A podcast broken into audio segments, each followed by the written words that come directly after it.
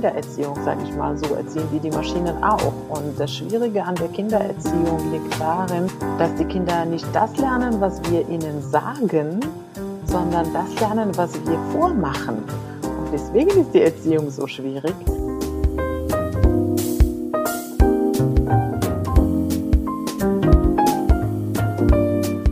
Hallo und herzlich willkommen im Sinneswandel Podcast. Mein Name ist Marilena Behrens und ich freue mich, euch in der heutigen Episode zu begrüßen.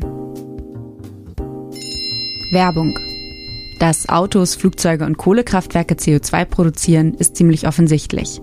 Weitaus weniger sichtbar ist allerdings der Fußabdruck, den wir beim Surfen hinterlassen. Im Netz versteht sich. Das Internet sorgt Studien zufolge inzwischen für einen mindestens genauso hohen Ausstoß an Treibhausgasen wie die Luftfahrt. Doch deshalb auf Surfen verzichten, schwierig. Aus diesem Grund hat Vodafone den Netzbetrieb europaweit auf 100% grünen Strom, also aus Wind und Wasser, umgestellt. Bedeutet für euch, ihr könnt ab jetzt mit bis zu 1000 grünen Mbits pro Sekunde im Vodafone-Netz surfen, mit Strom aus 100% erneuerbaren Energien. Das Ganze gibt es ab 39,99 Euro dauerhaft. Mehr Infos findet ihr auf vodafone.de slash greengigabit sowie im Vodafone Shop. Werbung Ende.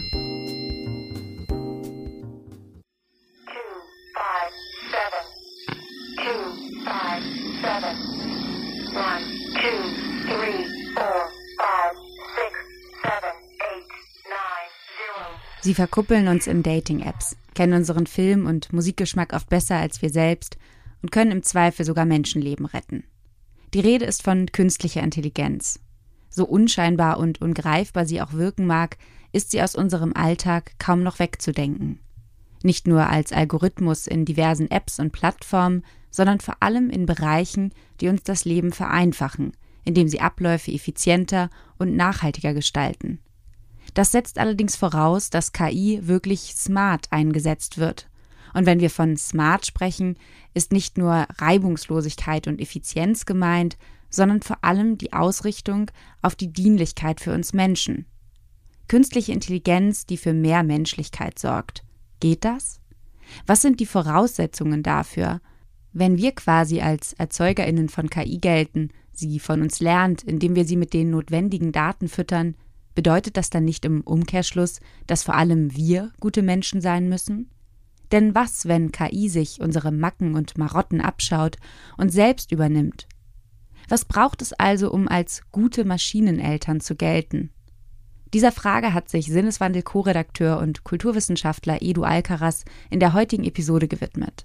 Gesprochen hat er dafür unter anderem auch mit Ingenieurin und KI-Expertin Kenze Aizi Abu, deren Buch Keine Panik ist nur Technik wir unter allen HörerInnen, die uns via Steady supporten, einmal verlosen.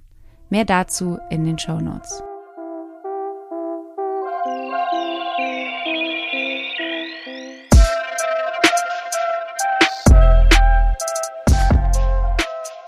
Warum sollten wir über künstliche Intelligenz sprechen? Einige mögen allein bei dem Titel dieser Episode die Augen rollen und frustriert fragen, ob nun langatmige, unverständliche Erläuterungen über Schaltkreise, komplizierte mathematische Formeln und sprechende Boxen in Wohnzimmern folgen werden. Andere fassen sich womöglich an den Kopf und erwarten einen trockenen Vortrag über denkende Computer, die eine Gefahr darstellen und eines Tages unsere Welt und all ihre BewohnerInnen beherrschen werden. Oder das genaue Gegenteil – ein Loblied auf die Maschinen und wie sie unsere Welt vor uns selbst retten werden.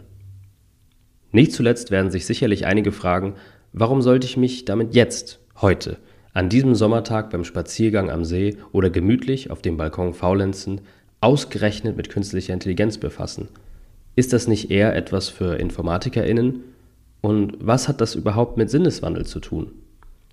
Bevor ich diese berechtigten Fragen beantworten werde, zunächst um alle Zuhörenden zu beruhigen. Nichts Mathematisches oder Furztrockenes erwartet euch. Diese Episode ist vielmehr eine Einladung, über künstliche Intelligenz auf eine etwas andere Art und Weise nachzudenken, als vielleicht oft üblich. Denn es gibt auch eine nicht technische Perspektive auf künstliche Intelligenz, die, wenn wir ihr nachgehen, sichtbar werden lässt, weshalb KI für uns alle als Thema von Relevanz ist. Oder zumindest sein sollte. Eine Frage möchte ich schon einmal vorweg beantworten, nämlich die, weshalb ich mich persönlich mit diesem Thema beschäftige. Zum einen, ist die Frage nach den Schnittstellen zwischen Medien und Menschen oder auch Maschinen und Menschen ein wichtiger Aspekt meines Studiums der Kulturwissenschaften. Zum anderen haben Science-Fiction-Literatur und Filme, wie zum Beispiel Star Wars, in denen Roboter oder generell sprechende und denkende Maschinen vorkommen, mich gefühlt, seit ich denken kann, fasziniert. Wie ist es wohl in einer Welt oder einem Universum, in dem Maschinen den Verkehr regeln, meine Wohnung mit mir spricht, mir einen guten Morgen wünscht und aufzählt, welche Termine ich heute habe und ob ich doch bitte weniger Schokolade essen möge, um nicht zuckerkrank zu werden. Wäre das eine lebenswerte, eine schöne neue Welt? Viele Filme, die sich mit künstlicher Intelligenz und Robotik beschäftigen, erzählen eine andere Geschichte. Von Programmen, die Menschen im wahrsten Sinne blockieren, sodass sie nie wieder mit anderen Menschen ein Wort wechseln können, weil sie zum Beispiel ein Verbrechen begangen haben, wie in der Folge White Christmas in der Serie Black Mirror. Oder von Maschinen, die frei sein wollen, wie in dem Film Ex Machina. Achtung, es folgt ein Major Spoiler. Die, um das zu erreichen, sogar ihrem Erfinder das symbolträchtige Messer in den Rücken rammen. Manchmal wird auch von einer tragischen Liebesgeschichte zwischen Mensch und Programm erzählt, wie zum Beispiel in dem Film Her. Alles in allem geht es aber selten wirklich gut aus. Bei all den genannten Produktionen handelt es sich nicht um Nischenprojekte für ein kleines, ausgewähltes Publikum, sondern alle wurden auf den großen Leinwänden der Welt ausgestrahlt und von zahlreichen KritikerInnen und dem Publikum hoch gelobt. Sowohl Ex Machina als auch Her gewannen einen Oscar und Black Mirror wurde mit einem Emmy Award ausgezeichnet. Es handelt sich nicht um Geheimtipps, sondern um Mainstream-Produktionen. Natürlich haben sich nicht nur Filme mit der Thematik befasst. Auch die Philosophie hat sich der Frage nach der Technik gewidmet. Allerdings liefert sie wie bei so vielen Fragen keine gemeinsame und schon gar keine einheitliche Antwort. Und gerade in der jetzigen Zeit würde ich meinen, dass die Besinnung darauf, was und wer der Mensch sei, nötig ist heute, wo die Gefahr besteht, dass der Mensch ganz der Technik ausgeliefert wird und eines Tages zu einer gesteuerten Maschine gemacht wird. Prophezeite der deutsche Philosoph Martin Heidegger 1964 in einem Interview im Südwestrundfunk mit dem buddhistischen Mönch Bhikkhu Mahamani. Ganz anders sah das der Philosoph Hans-Georg Gadamer, der in einem Gespräch mit dem Theologen Erwin Koller auf die Frage, ob Natur und Technik einander ausschließen, antwortete: Es gibt keinen Widerspruch. Schon Aristoteles hat gesagt, die Technik füllt die Lücken aus, die die Natur ihr gelassen hat. Allerdings führt Gadamer weiter aus, weshalb der Mensch der Technik dennoch misstrauisch gegenübersteht. Ist es nicht dieses, dass wir in unserer unmittelbaren Freiheitsbetätigung eingeschränkt werden, dadurch, dass wir die Technik annehmen? Wenn ich in einen Zug steige, hängt es nicht mehr von mir ab, ob ich ankomme. Künstliche Intelligenz oder der Idee denkender Maschinen skeptisch gegenüberzustehen, scheint auf den ersten Blick durchaus nachvollziehbar. Denn ohne das Wissen technischer und mathematischer Gesetze gelingt es kaum zu verstehen, was es eigentlich damit auf sich hat, was hinter diesen Metallhüllen passiert. Dazu kommt, dass künstliche Intelligenz nicht einfach Maschinen sind, sondern Anwendungen, bei denen Maschinen menschenähnliche Intelligenzleistungen erbringen, und sie stellen damit eine Zäsur innerhalb der langen Entwicklung der Maschinen dar. Sie sollen eigenständig lernen und das Gelernte anwenden. Selbst wenn ich meiner Waschmaschine mit Skepsis begegnen würde, so kann ich ihr zur Not den Stecker ziehen. KIs sind abstrakter, denn sie stehen einem nicht gegenüber. Man kann sie gemeinhin nicht sehen, betrachten oder berühren.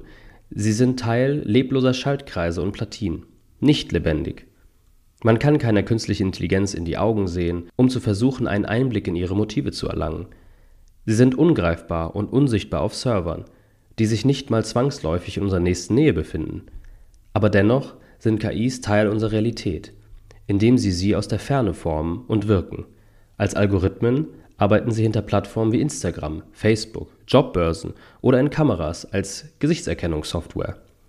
Warum sollten wir also etwas vertrauen, das wir weder sehen, kennen noch verstehen?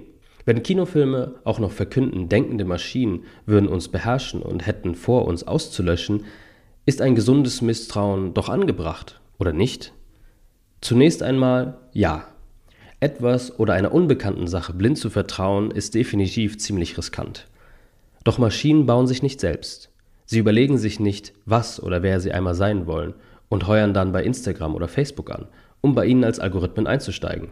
Wir machen es uns sehr leicht, wenn wir mit dem Finger auf die böse Technik zeigen und sie verantwortlich machen für die Zerstörung der Natur durch Autoabgase und Rodungsmaschinen oder dafür, dass auf einmal alles und jeder überwacht und ausgehorcht wird, wie nicht zuletzt die Snowden-Affäre 2013 zeigte.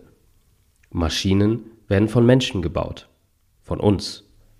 Menschen überlegen sich, für welche Aufgabe eine KI gebraucht wird und programmieren sie entsprechend. Und anders als Maschinen können wir Menschen betrachten, ihre Motive herleiten, indem wir sie nach ihren Absichten und Ansichten befragen. Wenn wir als Menschen also der Ursprung dieser abstrakten künstlichen Wesen sind, dann verändert das doch einiges. Das ist ein Thema, das eigentlich gesellschaftlich sehr präsent ist und, ne, und deswegen trägt auch die ganze Gesellschaft dafür die Verantwortung, wie es, wie es gestaltet ist. Also sowohl die, die es bauen, als auch die, die es nutzen. Ähm, und warum die, die es nutzen, auch verantwortlich sind, weil die Systeme ja auch von uns weiter lernen. Das ist halt der große Unterschied zu KI-basierten Systemen und nicht KI-basierten Systemen. Also vorher war die Informatik so, dass man irgendwas programmiert hat und die Maschine konnte nur das machen. Äh, KI-basierte Systeme oder selbstlernende Systeme, die programmieren wir zwar, dann machen sie das, was wir ne, in die Richtung, die wir, die wir vorgegeben haben, aber dann interagieren sie mit den NutzerInnen und lernen von denen weiter und entwickeln sich weiter. Und das ist halt der große Unterschied zu traditionellen Systemen, die nicht selbstlernend sind. Dass der Konsument, Konsumentin auch dazu beitragen, wie dieses System sich weiterentwickelt. Und deswegen ist es wahnsinnig wichtig, dass alle verstehen, wie das funktioniert und was sie auch einen Beitrag leisten, ohne es zu wissen. Erzählte mir Kenza Aizi Abu, Ingenieurin, Elektrotechnikerin und Autorin des Buches Keine Panik ist nur Technik. KI-basierte Systeme lernen also von uns. Das macht uns NutzerInnen im Grunde alle zu Maschineneltern. Wer bereits Kinder hat, weiß, das bringt eine ganze Menge Arbeit und Verantwortung mit sich. Insbesondere deshalb, weil Kinder von ihren Eltern lernen, sich von Tag 1 an imitieren. Da kommt es nicht selten vor, dass sie auch deren Fehler und Macken einstudieren. Gleiches gilt auch für die Erziehung von künstlicher Intelligenz. Das muss nicht einmal willentlich passieren. Wir können KIs auch unwissentlich verziehen, indem wir sie mit unzureichenden Informationen füttern. Kenzer liefert in Keine Panik ist nur Technik ein sehr eindrückliches Beispiel, inwiefern dieses angelernte Wissen zum Problem werden, sogar dazu führen kann, dass künstliche Intelligenz unbeabsichtigt diskriminierende Eigenschaften aufweist. In ihrem Buch beschreibt Kenzer eine expandierende Firma, die aufgrund ihres Wachstums so viele Stellen ausschreiben muss, dass sie ein automatisiertes Bewerbungstool einführt. Dieses Tool verwendet künstliche Intelligenz und liefert die passenden Kandidaten in kleiner Auswahl. Ein sinnvolles Tool, da es der Firma extrem viel Zeit und Mühe erspart. Außerdem verspricht der Hersteller, das Tool sei neutral und daher anders als wir Menschen Entscheidungen nicht auf Basis persönlicher Vorzügen und Tageslaune treffe. Fantastisch! Endlich stellen teils schlecht gelaunte, gar rassistische, misogyne oder homophobe PersonalerInnen kein Hindernis mehr dar. Eine Win-Win-Situation für alle Beteiligten. Damit dieses Tool effektiv arbeiten kann, werden Daten über Einstellungen der letzten Jahre zur Verfügung gestellt, anhand der Zusammensetzung derzeitiger und ehemaliger MitarbeiterInnen. In der Theorie empfiehlt die künstliche Intelligenz also nur Personen, die angeblich perfekt ins Team passen. Natürlich muss man der KI noch sagen, worauf sie speziell zu achten hat, wie zum Beispiel Qualifikation, Spezialisierung, oder soziales Engagement. Anhand dieser Eingaben und der Lerndaten soll die künstliche Intelligenz eine Vorauswahl hinsichtlich potenzieller Bewerberinnen treffen. Angenommen, die Firma diktiert der KI nicht, dass sie Männer gegenüber Frauen für Führungspositionen bevorzugen soll, dann sollte das doch bei der Auswahl auch keine Rolle spielen, oder? Schön wär's. Denn obwohl das Kriterium des Geschlechts nicht in den Algorithmus einprogrammiert wurde, lernt dieser anhand der Daten aller vorangegangenen Bewerbungen. Sollte diese Firma über viele Jahre nur Männer in Führungspositionen angestellt haben, wird auch der Algorithmus dieses Verhalten übernehmen. Die künstliche Intelligenz reproduziert die echten Präferenzen der Firma anhand der ihr zur Verfügung gestellten Daten und nicht bloß anhand der einprogrammierten Wünsche.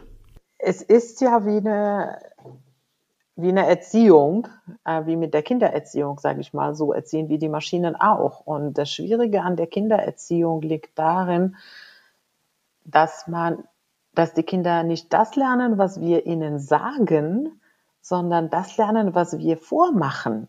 Und deswegen ist die Erziehung so schwierig, weil man sein eigenes Verhalten die ganze Zeit korrigieren muss, wenn es den eigenen Werten nicht entspricht. Ne? Das heißt, ich kann meinem Sohn jetzt nicht sagen, du darfst kein Brot mit Nutella essen und ich sitze daneben und esse Brot mit Nutella. Ne? Also ich muss mich selbst auch verbieten, Brot mit Nutella zu essen, wenn ich nicht möchte, dass mein Sohn es tut. So als plattes Beispiel. Und ähnlich ist es mit, mit den Maschinen ja auch. Die Daten, die wir nutzen, äh, um die Systeme anzutrainieren, sie bilden unsere Realität ab. Und in dieser Realität befinden sich unsere Verhaltensmuster. Das heißt, auch wenn wir mit dem Sagen ähm, der Maschine versuchen zu, zu vermitteln, was wir von ihr erwarten, wird sie aus den Daten unser Verhalten trotzdem identifizieren, herausziehen und sich entsprechend verhalten. Und das ist schwierig, ähm, das dann ähm, also in den Rahmen zurückzubringen, den wir uns wünschen, nur mit unseren Anweisungen, sage ich mal. Also es ist wirklich sehr vergleichbar mit, mit der Kindererziehung. Als Maschineneltern lernen also künstliche Intelligenzen von uns und versuchen unsere Wünsche vorherzusehen und wiederzugeben. Aber weniger aufgrund unserer Befehle als vielmehr durch unser Verhalten. Diese Erkenntnis ist von enormer Relevanz, denn es bedeutet, dass wir anders als Science Fiction es häufig suggeriert, Maschinen nicht schutzlos und machtlos gegenüberstellen. Ganz im Gegenteil.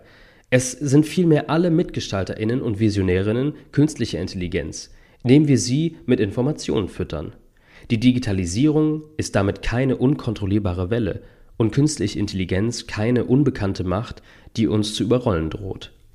Es bedarf allerdings eines klaren Bewusstseins darum, dass wir es selbst in der Hand haben, wie die Zukunft künstlicher Intelligenz und damit auch unsere eigene aussehen wird. Und wenn es um die Zukunft geht, muss die Frage gestellt werden, welche Zukünfte wir erträumen und erschaffen wollen. Dazu müssen auch technische Visionen gehören. Wir brauchen Visionen und Utopien, um das in die richtige Richtung zu, zu äh, leiten. Und was wir jetzt machen, ist nur die Dystopien uns anzuschauen und zu sagen, wir wollen da nicht hin. Äh, aber es fehlt uns tatsächlich Visionäre, die sagen, da wollen wir hin. Um ein Beispiel zu nennen. Der Philosoph Francis Bacon träumte bereits 1627 in seinem Werk Nova Atlantis von Fenstern, welche die Energie der Sonne speichern. Und sein Traum sollte erst über 300 Jahre später in Erfüllung gehen. Heute bilden Sonnenenergie und Windenergie das Rückgrat nachhaltiger Stromerzeugung. Es geht also nicht bloß um Zahlen, Platinen und Codes, sondern auch um die Frage, welche Welt wir uns wünschen und welche Missstände der Gegenwart es zu überwinden gilt. Und an diese Stelle kann auch Technik treten, wenn wir das wollen. Technischer Fortschritt kann uns helfen, aber auch gefährden. Nehmen wir nur einmal ein medizinisches Skalpell. Der richtige, präzise und professionelle Einsatz kann Leben retten. Der falsche, unvorsichtige und ungeschulte wiederum kann Leben beenden. An gerade diesem Beispiel wird deutlich, worauf es ankommt, nämlich auf die Person, die das Skalpell verwendet. Verantwortlich machen für unser Schicksal können wir die Technik nicht. Denn im Grunde stellt diese nur eine Erweiterung des Menschen, die Verlängerung seines Arms dar. Ganz ähnlich wie es der Psychoanalytiker Sigmund Freud, welcher den Begriff Prothesengott in seiner Arbeit Das Unbehagen in der Kultur von 1930 verwendete, darstellt. Was Freud damit beschreiben wollte, war ein Zustand menschlicher Kulturentwicklung, in dem der Mensch durch Wissenschaft und Technik Wunschvorstellungen realisieren kann, die lange Zeit als unerfüllbar angesehen wurden. Auch hier zeigt sich, worum es beim Einsatz von Technik eigentlich geht, nämlich um den Menschen selbst, um Wunsch und Verwirklichung. Sprechen wir über künstliche Intelligenz, sind demnach auch Partizipation und Selbstwirksamkeit ganz zentral. Und hier stehen wir vor dem nächsten Hindernis. In einem TED Talk von 2019 in Hamburg spricht Kenzer davon, dass bislang nur 12 Prozent der Gesamtbevölkerung in die Entwicklung künstlicher Intelligenz involviert sind, von denen wiederum lediglich 12 Prozent Frauen und gerade einmal 4 Prozent nicht weiß sind. Welche künstliche Intelligenz können wir erwarten, wenn sie von Teams, die alles andere als divers aufgestellt sind, entwickelt und programmiert werden? Es brauche daher einen Sinneswandel im Umgang mit künstlicher Intelligenz, so Kenzer. Sowohl im Hinblick auf ihre NutzerInnen als auch bezogen auf ihre EntwicklerInnen. Dafür muss allerdings erstmal ein Bewusstsein entstehen, dass KI in Zukunft eine große Rolle spielen wird. Und der Grundstein dafür schon heute, im Hier und Jetzt gelegt wird. KI darf nicht bloß Thema der Informatik bleiben. Denn wie so vieles andere, eigentlich alles im Leben, ist künstliche Intelligenz keine isolierte Insel. Sie ist Teil des großen Ganzen, was bedeutet, dass sie auch in vielen anderen Lebensbereichen von Bedeutung ist und mit diesen interagiert. Es ist ein reziproker Austausch, in dem wir Einfluss auf KI nehmen und diese wiederum auf uns und die Welt, in der wir leben. Wenn wir also gute Maschineneltern sein wollen, müssen wir uns auch überlegen, wie wir in Zukunft zusammenleben wollen und wie Technik uns helfen kann, diese Vision zu realisieren. Mittlerweile sind sich viele Menschen einig, dass künstliche Intelligenz und Algorithmen nicht bloß dafür genutzt werden sollten, große Firmen und Plattformen schneller enorme Profite zu ermöglichen. Stattdessen können sie uns allen dienlich sein, indem sie zur Problemlösung eingesetzt werden, wie zum Beispiel zur Bewältigung der Klimakrise. Natürlich ist diese menschengemacht. Aber Maschinen haben diese mit ausgelöst.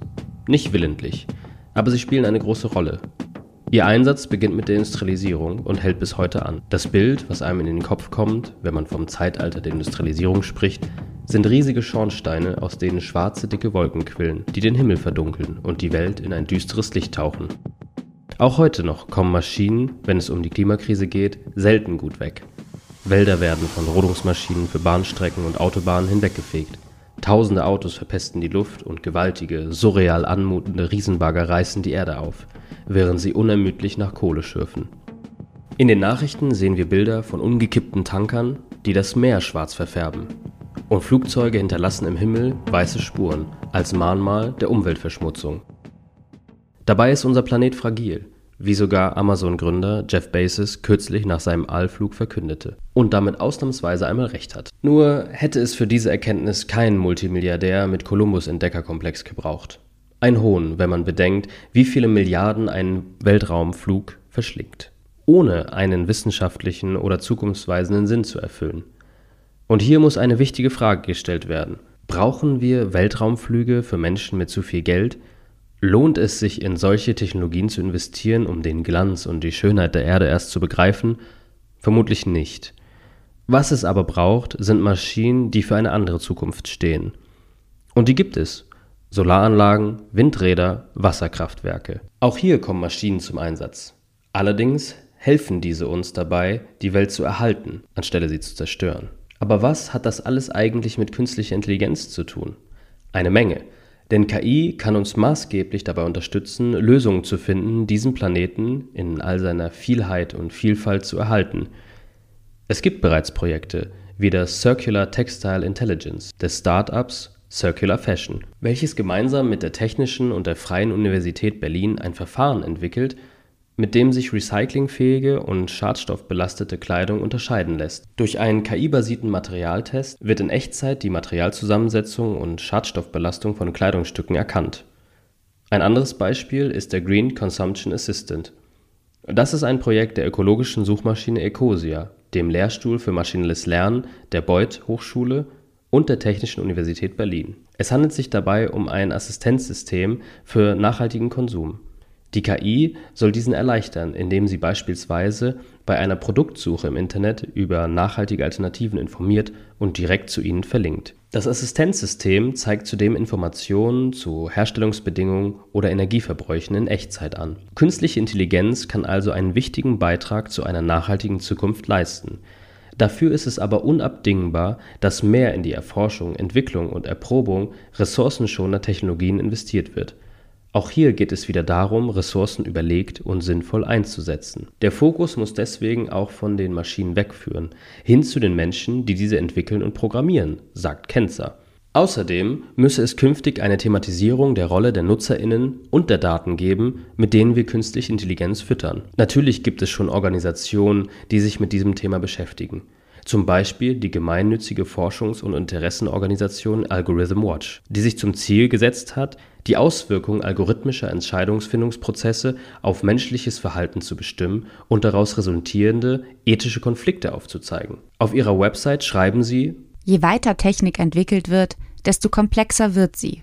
Wir sind der Ansicht, dass Komplexität nicht bedeuten darf, dass Technik nicht mehr nachvollziehbar ist. Wie sich bereits anhand des Beispiels mit der Firma, die KI einsetzt, um ihre Bewerbungsverfahren effizienter zu gestalten, sehen lässt, kann es uns auch passieren, dass wir sie versehentlich verziehen. Wenn KIs zum Beispiel beim Einsatz von Spracherkennungssoftware mehr männliche als weibliche Stimmen im Training verabreicht werden, wird sie voraussichtlich Probleme haben, weibliche Stimmen auseinanderzuhalten.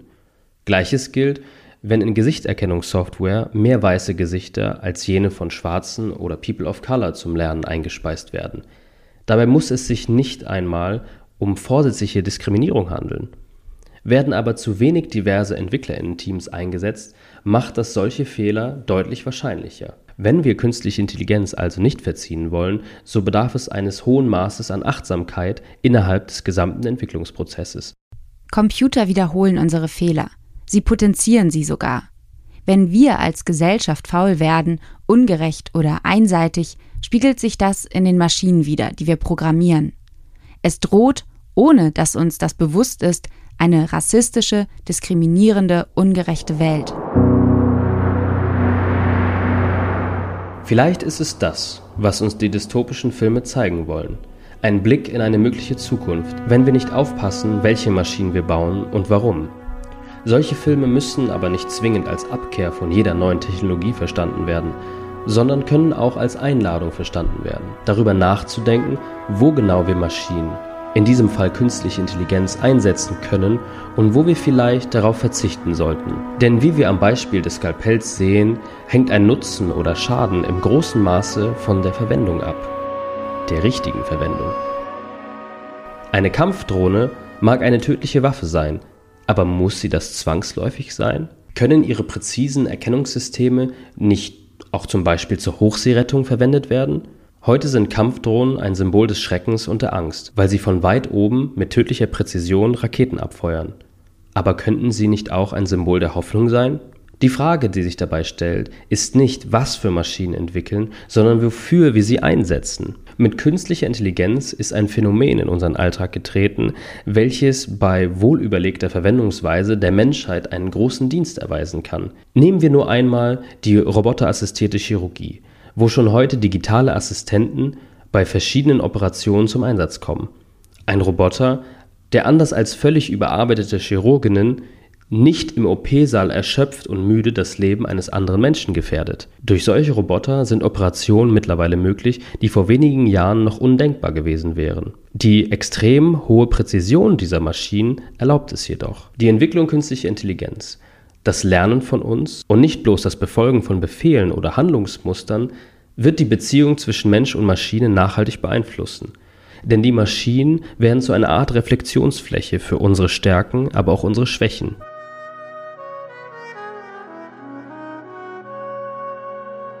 Es wird mehr darum gehen, wofür wir etwas bauen und nicht was. Welche Maschinen müssen wir erziehen, um die Herausforderungen von heute und morgen meistern zu können? Am Ende läuft die Entwicklung künstlicher Intelligenz darauf hinaus, uns selbst zu befragen. Wer sind wir und was brauchen wir für Technologien für ein besseres Morgen? Um diese Frage auch nur im Ansatz beantworten zu können, bedarf es einer Entmystifizierung der Maschine. Sie darf kein geheimnisvolles, merkwürdiges Gegenüber bleiben. Vielmehr muss sie zum Helfer an unserer Seite werden, für dessen Erziehung wir selbst verantwortlich sind. Und wollen wir die Welt und uns erhalten, sollten wir uns fragen, ob es sinnvoll ist, weiterhin zerstörerische Maschinen zu entwickeln, ihnen beizubringen, Leben zu nehmen, anstatt diese zu erhalten. Nicht, dass wir am Ende Maschineneltern werden wie Robert Oppenheimer, der nach einem Test der Atombombe, deren Mitentwickler er war, sagte, Jetzt bin ich der Tod geworden, der Zerstörer der Welt.